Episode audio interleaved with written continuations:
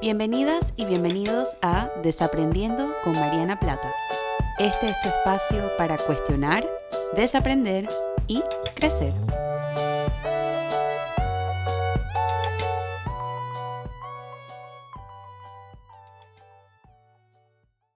Hola a todas y a todos y bienvenidos a un nuevo episodio de Desaprendiendo. Yo soy Mariana y estoy muy contenta de compartir con ustedes en una semana nueva con un tema nuevo para desaprender. Y el tema de hoy es, tiene componentes emocionales, tiene componentes de salud mental. Sin embargo, es un tema primordialmente sociopolítico que he estado pensando por mucho tiempo. Tengo anotado este, esta idea para este episodio desde hace eh, como dos meses casi y estaba tomándome el tiempo como de pensar cómo quería organizarlo, cómo quería dirigirlo y voy viendo pues mi lista eterna de temas que aparecen y de temas que me encantaría explorar más. Este me saltó a la vista y creo que es un buen momento para empezar a hablarlo, que quizás ya estoy un poquito más alejada de, de esas historias um, muy cercanas y puedo ganar un poquito de perspectiva y pensarlo de otra forma. Y el tema que me gustaría invitarles a desaprender el día de hoy es, ¿realmente sirve cancelar a la gente? Y este episodio lo he tenido en mente porque he estado viendo en Twitter, más que nada, eh, estoy redefiniendo un poquito mi relación que tengo con Twitter eh, porque sí creo que es una red social que tiene cosas muy interesantes, pasan conversaciones muy astutas, hay un humor como muy chévere que pasa ahí que me encanta, pero también pasan conversaciones muy agresivas y conversaciones que, parecen más como ataques. Entonces, y que sí me he notado que tienen un efecto en mi estado de ánimo cada vez que entro. Entonces, lo que he estado viendo muchas veces, particularmente en esta red social, es que es muy fácil empezar a cancelar, entre comillas, a la gente o agarrar algo que alguien dijo hace años y traerlo a la luz nuevamente o usar un error y ponerle una lupa y definir a esa persona. Y como psicóloga, yo creo que es importante para mí tomar un paso atrás y entenderlo como un fenómeno social, como un fenómeno emocional. Y estoy tratando de empezar a hacer esto un poco más con los temas que me tocan una fibra que pasa mucho como en, la política y pasa mucho en la parte social. Probablemente ya lo saben si me siguen. Es un área de mi vida que, que pues le presto mucha atención y es un área de mi vida que eh, trato de tener siempre muy en mente. Entonces, es indudable que eso yo también, pues, lo esté pensando cada vez que entro a redes sociales y, y cosas como estas. Entonces estoy tratando un poquito de ganar un poco de perspectiva y verlo de una manera curiosa, de una manera reflexiva e invitar, más importante aún como invitarte, que me estás escuchando, a hacer esta reflexión también.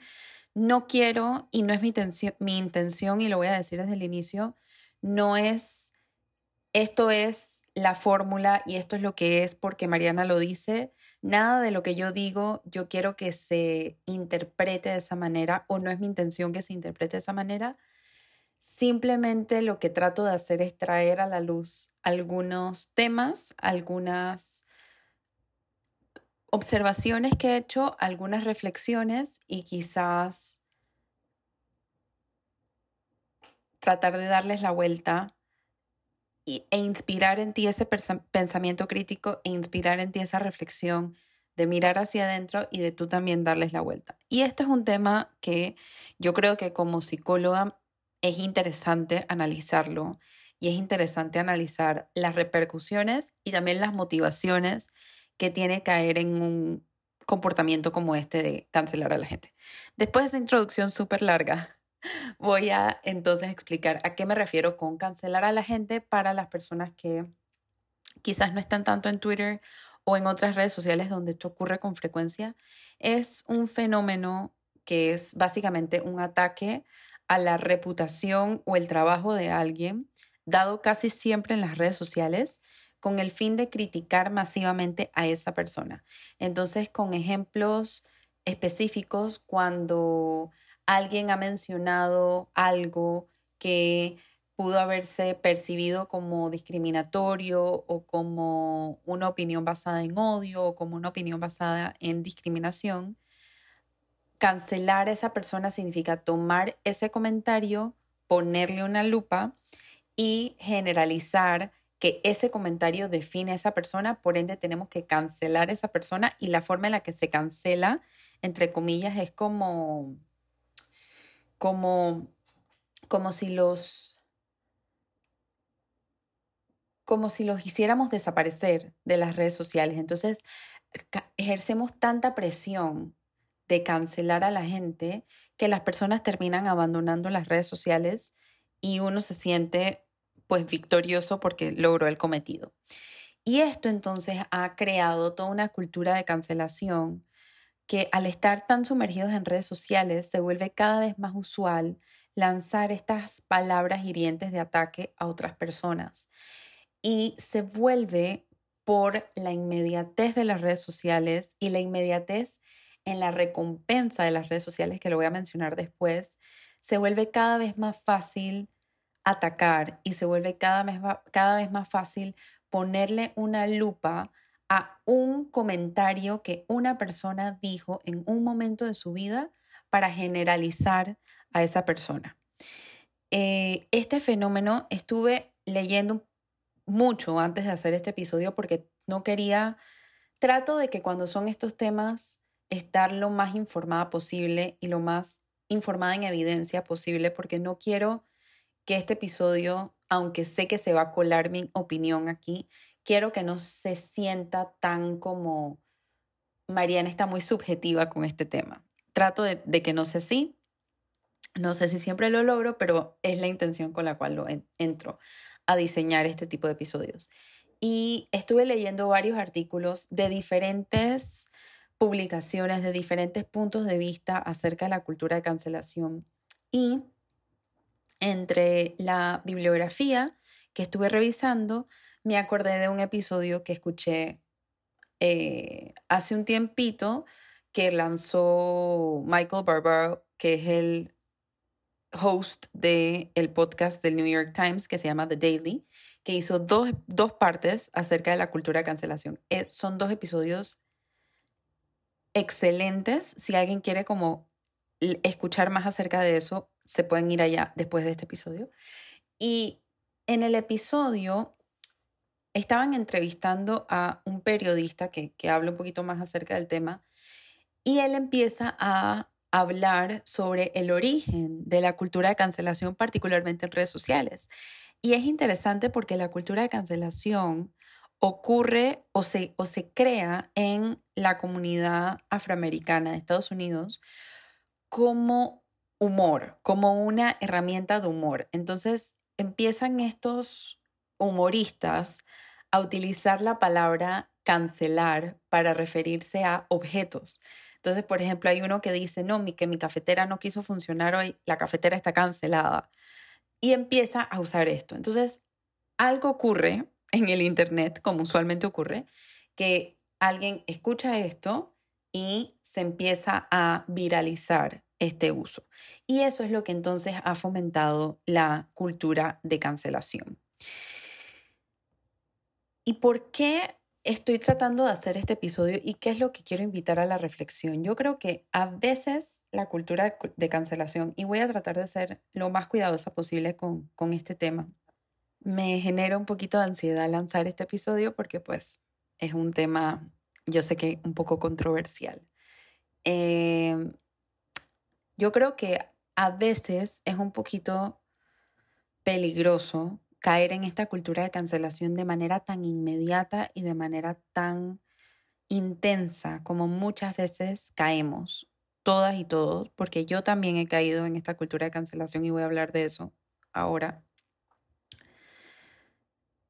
Porque a veces nos sumamos a cancelar a las personas, a seres humanos, sin necesariamente conocer mucho de su historia o sin necesariamente conocer mucho del contexto en el que esta, este comentario o este enunciado fue creado, ¿no? Y yo creo que a veces cuando estamos en este camino de desaprendizaje, que lo he mencionado anteriormente también, se nos olvida que no todo el mundo está ni en el mismo camino de desaprendizaje ni con la misma velocidad que nosotras y que nosotros. Entonces, por ejemplo, recientemente se ha abierto toda una conversación acerca del racismo, lo cual creo que es importantísimo y creo que es necesario. Y sean muchas, muchas, por ejemplo, personas eh, afroamericanas o personas afrodescendientes han tenido el permiso para poder hablar de cómo hay una cultura racista dentro de sus lugares de trabajo y dentro de sus áreas de trabajo y han traído esto a la luz para crear cambios importantes dentro de las empresas y eso ha fomentado un cambio importante de justicia social. Y este tema de la justicia social está amarrado con el tema de la cancelación porque se cancela a las personas para generar justicia social, que es la parte curiosa de todo esto. Sin embargo, a veces agarramos a una persona como el canal o el, el recipiente de todo nuestro enojo y de toda nuestra frustración y entonces caemos en cancelar a la gente o cancelar a seres humanos que no sabemos quiénes son. Antes Twitter tenía solamente 140 caracteres para que tú hicieras un comentario. Lo extendieron hace un par de años.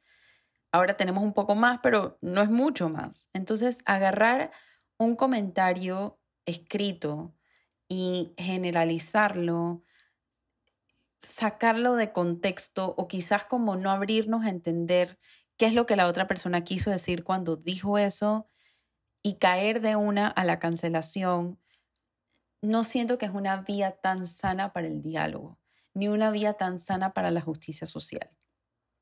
Entonces, por ese lado yo creo que es peligroso. Segundo, hacemos una película o nos hacemos una película sobre una persona individualmente, que era esto que yo les decía, o sea, agarramos a una persona y esta persona es el recipiente, es el canal de toda mi frustración, sin necesariamente pensar en las estructuras o los sistemas que hacen posible que esa persona tenga el permiso para decir ese tipo de cosas. Entonces, sí, puede ser que una persona dé un comentario racista o de un comentario discriminatorio y es importante responsabilizar a esa persona pero si de una caemos en cancelarla, no estamos abriendo espacio para pensar en cuáles son los sistemas que existen hoy en día que hacen que los comentarios racistas o los comentarios discriminatorios sean aceptables y sean válidos. Entonces, eh, hay, creo que, que lo peligroso de esta cultura de cancelación es que muchas veces como e, es una mirada muy reduccionista a un problema mucho más grande y a un problema mucho más estructural y mucho más eh, sistémico de lo que es la persona que dice ese tipo de comentario. Y por último, yo creo que si son personas individuales, muy en este mismo hilo, no necesariamente les estamos dando la oportunidad para que crezcan de sus errores, porque les estamos bombardeando con vergüenza, con juicio y con culpa. Y la vergüenza y el juicio y la culpa no son herramientas muy efectivas de justicia social. Entonces, si nuestro propósito en cancelar a alguien es responsabilizarlo y estamos usando la vergüenza como un motor o como gasolina para nuestro mensaje, es muy probable que lo que terminemos haciendo es aislando a esa persona, haciendo que desaparezca de redes sociales sin necesariamente causar un cambio de pensamiento o una responsabilidad sistemática o estructural o individual de la persona. Y con esto quiero agregar una gran, como una gran distinción con lo que estoy diciendo. Cuando digo cancelar a la gente individualmente o responsabilizar a la gente individualmente, no estoy incluyendo aquí personas que han impartido no sé si impartido es la palabra, no han efectuado actos de violencia. O sea, no estoy hablando de personas que han manifestado violencia o abuso en cualquiera de sus expresiones. Abuso de poder económico, psicológico, físico, sexual, discriminatorio, entre otras. No estoy incluyendo a estas personas aquí. Yo creo que esas personas, particularmente si son personas que han sido violentas y abusivas con otras personas, es importante responsabilizarlas y es importante denunciar eso, ¿sí? Eso sí, clarísimo y eso sí lo quiero dejar en alto y claro, porque yo creo que ahí, esa fue una, para hablarles un poquito de mi experiencia, yo creo que esa fue una de las primeras como interacciones que yo tuve con el concepto de la cultura de cancelación. La primera vez que lo escuché fue cuando me empecé a identificar como feminista y yo veía en muchos grupos feministas cuando se activaban estas redes de, de, secretos de sororidad donde compañeras nos compartíamos nombres de hombres que habían sido abusivos o hombres que habían sido violentos y esta persona que había sido la víctima de esta violencia o la víctima de este abuso decidía hablar de esto y todas le la apoyábamos en vamos a visibilizar tu historia. Y, y, ahí fue cuando empecé como a adentrarme un poco, a entender un poco más la importancia de visibilizar una historia de violencia y yo creo que en esos casos es importante hacerlo porque es importante apoyar a la víctima y es importante apoyarla a denunciar. Sin embargo, la, cuando hablo de cultura de cancelación, en este episodio particularmente no estoy incluyendo historias de violencia, estoy incluyendo historias de abuso, estoy incluyendo personas que quizás han cometido errores en la forma en la que dicen las cosas, quizás han perpetuado sesgos, han perpetuado estereotipos, han perpetuado discriminación sin querer hacerlo o de una manera poco consciente. Entonces, partiendo de esa premisa, podemos decir que quizás estas personas no son personas que intencionalmente se despertaron queriendo eh, infligir, no sé si esa es la palabra, daño en otra persona, sino que quizás son personas que todavía no han desaprendido las mismas cosas que nosotras y nosotros sí estamos desaprendiendo. Entonces, yo tengo dos caminos cuando yo me encuentro con una persona así en redes sociales, particularmente si es una persona que conozco, porque esa es otra cosa. También nos ponemos a atacar y nos ponemos a querer comentar sobre alguien que ni siquiera conocemos y que ni siquiera seguimos, ¿sí? Pero si es alguien que conocemos, que lanza algo, yo tengo dos caminos. Yo puedo o abrir un espacio para el diálogo y decir, mira, leí este comentario y quizás tu intención no estuvo en ese lugar, se puede interpretar de esta forma, aquí hay otras maneras de decirlo y tratar de abrir una conversación o incluso abrir desde la curiosidad, ¿qué fue lo que quisiste decir cuando dijiste esto? Para aclarar. O puedo tomar un camino de avergonzar a esa persona y no estoy realmente abriendo un espacio para la justicia social, no estoy abriendo un espacio para acompañar a otra persona en el desaprendizaje. aquí yo creo que también es importante hablar de dos cosas que uno, no es responsabilidad de nadie educar, por, por cierto, si uno no lo quiere hacer, no lo tiene que hacer, así como uno también se puede encontrar a gente que no quiere desaprender y que no quiere crecer y que no quiere convertirse en un mejor ser humano. Pero hay mucha gente que sí. Entonces, creo que lo que estoy tratando de decir con todo esto es que cuando son errores humanos, que pasan mucho en la cultura de cancelación, cosas que se dijeron, se pierde el contexto. Y si de una vez corremos a cancelar a alguien, se nos olvida que estamos lidiando con un ser humano que puede tener potencial para crecer y para cambiar. Quizás elija no hacerlo, como les dije hace un rato, pero si ni siquiera le estamos dando la oportunidad, ¿qué dice eso de nosotras y de nosotros? Que yo creo que es a donde quiero traer la conversación ahora. Mucho de lo que yo hago y de lo que yo digo en estos episodios, lo digo de manera generalizada, pero pues porque obviamente no me da no me da espacio para hablar de cada caso individual. Cada persona es un mundo, cada mente es un mundo, cada, cada quien tiene una experiencia diferente. Pero lo hago con la invitación de tomar este contenido hacia adentro, de mirar hacia adentro.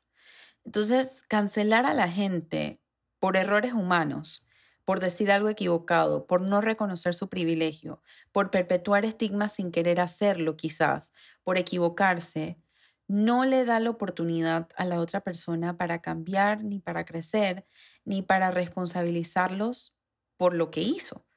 Y con esto de mirar hacia adentro, yo creo que también cuando caemos en estas en estos ciclos peligrosos de cancelar a la gente, caemos también en dinámicas de poder peligrosas, porque cancelar a la gente es como curar a, las redes sociales para que se conviertan en un espacio de cuentas que solo piensan como tú. Y si yo quiero hacer eso, significa que yo también estoy pensando que mi forma de pensar es la superior y todas las demás son las inferiores. Que yo estoy desaprendiendo y tú no y vemos a la gente como por encima del hombro. Entonces, yo creo que cuando caemos en este, en este hábito de cancelar a la gente, también estamos perpetuando dinámicas de poder, que es súper paradójico porque los estamos posiblemente cancelando por una gasolina de justicia social, que es quiero que este mundo sea equitativo, pero estamos partiendo desde un lugar privilegiado, desde un lugar de poder. Y lo estamos haciendo inconscientemente. ¿sí? Y mientras más estaba leyendo sobre, sobre este tema para, para prepararme para el episodio de hoy, más estaba pensando en el ejemplo, por ejemplo, del bullying o del acoso escolar, que yo creo que lo importante es denunciar a quien está eh, haciendo estos comportamientos pero si yo me vuelvo un bully, con el bully me estoy anulando mi, mi intención o estoy anulando mi misión. Porque ¿cómo puedo luchar contra algo que yo misma o yo mismo también estoy haciendo? Entonces, se abren un montón de preguntas muy interesantes que no, no creo que hayan como respuestas correctas o incorrectas, sino simplemente para pensarlo y para, y para reflexionarlo. Em,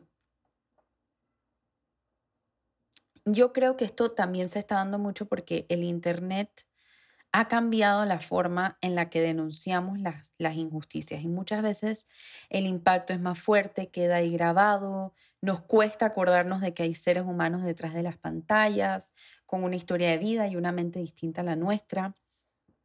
Y cuando hablo de cancelar, y he sido muy específica e intencional de utilizar la palabra gente, seres humanos, personas dentro del título y dentro del episodio, porque yo creo que mientras más nos alejamos de cancelar a la gente individualmente, más nos acercamos hacia responsabilizar a instituciones, empresas, sistemas, eh, marcas, gobernantes, figuras públicas que creo que tienen mucho más peso social y económico que una sola persona que está en como, como la punta del iceberg, o sea, es, es como lo que se ve. Y todo lo que está detrás son un montón de cosas que quedan intactas, porque como estamos invirtiendo tanta energía en cancelar a alguien, y con esto de que las redes sociales nos lo refuerzan, me refiero a que muchas veces cuando caemos en estos círculos de cancelar,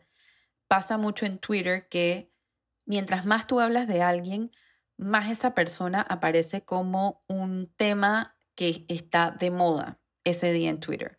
Entonces, si yo estoy hablando de esa persona o yo estoy mencionando ese nombre y las personas entran a ver todo lo que se ha dicho de esa persona y ven un tweet mío y le dan like, eso es un reforzador, eso es una recompensa de que estoy haciendo el bien de cancelar a la gente. Y lo peligroso de esto es que no nos damos cuenta.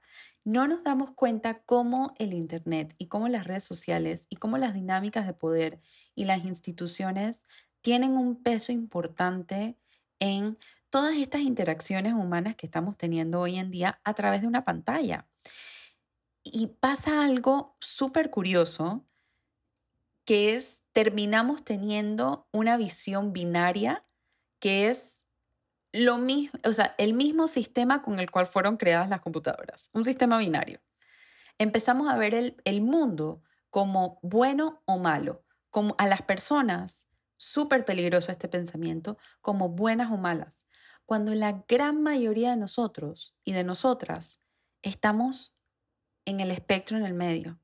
No estamos ni, ni buenas ni estamos malas.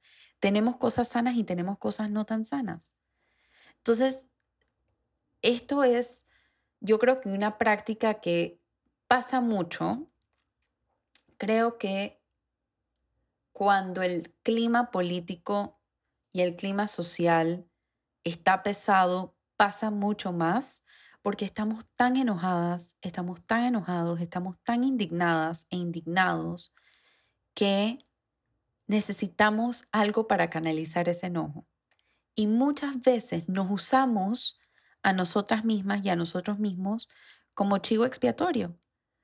Este es el culpable de lo que está pasando, cuando no es así. Y se nos secuestra la capacidad para pensar, se nos secuestra la capacidad para poder reflexionar en todas estas cosas que yo les estoy invitando a reflexionar el día de hoy. Entonces es una estrategia de vergüenza que cierra la ventana a la responsabilidad y al cambio. Y si cancelamos a alguien y hacemos que desaparezcan de redes sociales y luego llegan estas empresas y dicen, sí, es cierto, vamos a cancelar a la gente, no les estamos responsabilizando es la forma en la que yo lo veo como una curita digital, que pierde fuerza con el tiempo y que habla de problemas mucho más grandes. Entonces es como una forma de canalizar una emoción altamente intensa y altamente displacentera en alguien, encontrar un chivo expiatorio.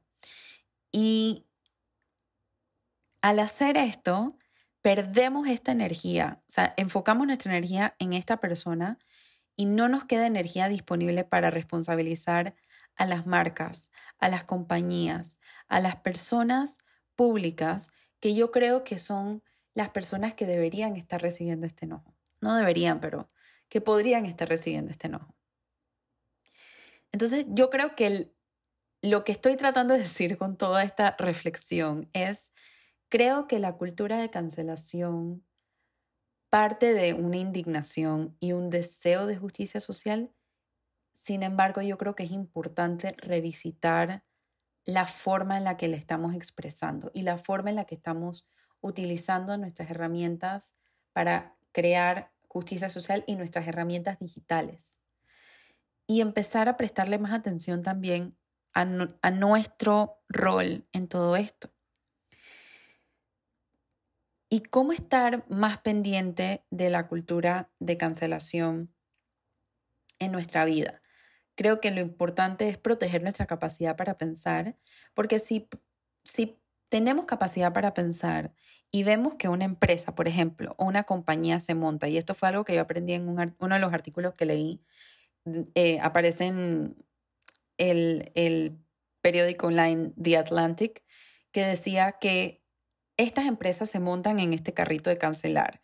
Entonces, sí, yo voy a apoyar a esta empresa que se montó en este carrito social y no necesariamente estoy investigando o invirtiendo mi energía en prestarle atención a cómo esa empresa va a hacer cambios estructurales del tema que están apoyando. Entonces, es muy similar a, creo que en uno de mis episodios yo les hablé sobre, muy similar a estas compañías de, de moda o estas empresas de moda grandes que sacan esta camisa que dice la mujer lo es todo o el futuro es femenino y la compramos sin pensar quién está haciendo esa camisa y cuáles son las políticas de esa empresa de equidad salarial. Y si esa empresa tiene licencia de maternidad y por cuánto tiempo es la licencia de maternidad. Entonces hay que cuestionar, hay que ser críticos con, con, con lo que estamos apoyando, asimismo como es, hay que ser críticos con lo que estamos criticando, valga la redundancia. Entonces, responder en vez de reaccionar, proteger nuestra capacidad para pensar, para hacer esta reflexión y caer en este pensamiento crítico y practicar la curiosidad sin juicio, particularmente si es un ser querido o alguien que conocemos que está siendo cancelada o cancelado, abrir el espacio para el diálogo. Pero, ¿qué crees que pudo haber dicho? ¿Dónde crees que estuvo mal esto? Eh, creo que cuando entramos a una conversación con vergüenza o con culpa o con juicio, esas no son herramientas muy sanas para un diálogo. Las otras personas no nos escuchan. Y esto lo, lo habló Brene Brown en un episodio que ella hizo acerca de este tema. Y fue la primera persona a la que, la, a la que le escuché hablar del tema y me hizo pensar sobre la cultura de cancelación y su relación con la vergüenza. Y yo creo que también el mensaje final para empezar a prestarle más atención a cómo somos actores en, este, en esta cultura y en, el manejo de redes sociales también es elogia en público y corrige en privado. Yo creo que especialmente si es alguien de en redes sociales cuya historia de vida no tenemos idea y no sabemos con qué maletita viene y no sabemos lo que quiso decir, y queremos, tenemos la intención de ayudar a esa persona a pensar o, de, de, responsabilizarla por lo que hizo, yo creo que uno puede empezar primero en el, en el aspecto privado. Yo creo que eso denota mucha humildad y denota mucha gracia y denota mucha amabilidad, que son elementos que hacen falta muchísimo en este mundo y muchísimo en redes sociales. Y la frase con la cual quiero finalizar el episodio de hoy es una frase de Carl Jung, uno de mis favoritos, que es, la vergüenza es una emoción que se come al alma. Entonces, protejamos nuestra alma y seamos más amables en redes sociales. Em, seamos amables cuando, cuando podamos, denunciemos los sistemas sin atacar la humanidad de un ser humano y hagamos esto con gracia, hagamos esto con compasión, hagamos esto con, con respeto, que al final todos somos iguales, nadie es mejor que nadie y nadie está en una tarima digital por encima de nadie.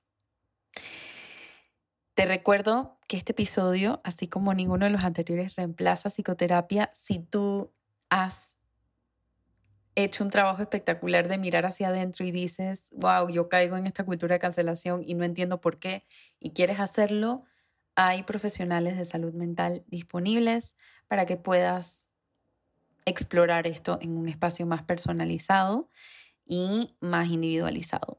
Y si quieres seguir mirando hacia adentro, te recuerdo que publiqué una colección de ensayos, está disponible para Amazon Kindle, que se llama Adentro, Em, que invita a mirar hacia adentro. Así que si quieres, eh, lo puedes encontrar en Amazon, lo puedes encontrar en mi página web o en el link en mi perfil de Instagram. Si te gustó este episodio, me encantaría leer tus comentarios, ya sea que los haces online y me etiquetas, arroba Mariana Plata PSY, o que em, me los dejas escritos si me estás escuchando por Apple Podcast. Te recuerdo que tengo un newsletter que sale todos los viernes, al cual te puedes suscribir en mi página web o en el link en mi perfil de Instagram, que tiene mis desaprendizajes de la semana con recomendaciones y cositas nuevas que saco. Y si tienes ideas de eh, episodios que te gustaría escuchar en este espacio, agradezco que me los envíes a través de redes sociales o por mi correo info marianaplata.com. Te recuerdo que estamos todos y todas juntas y juntos en este mundo, así que si puedes em, hacer de este lugar un lugar más empático y más amable y más sano, empezando contigo misma o contigo mismo, te invito a que lo hagas para que le dejemos a las generaciones futuras un mejor lugar para vivir que el lugar que nos recibió. Así que espero que este episodio te haya gustado, que te haya hecho reflexionar, que te haya hecho pensar en otras cosas y nos vemos la próxima semana con un nuevo tema para desaprender. Chao.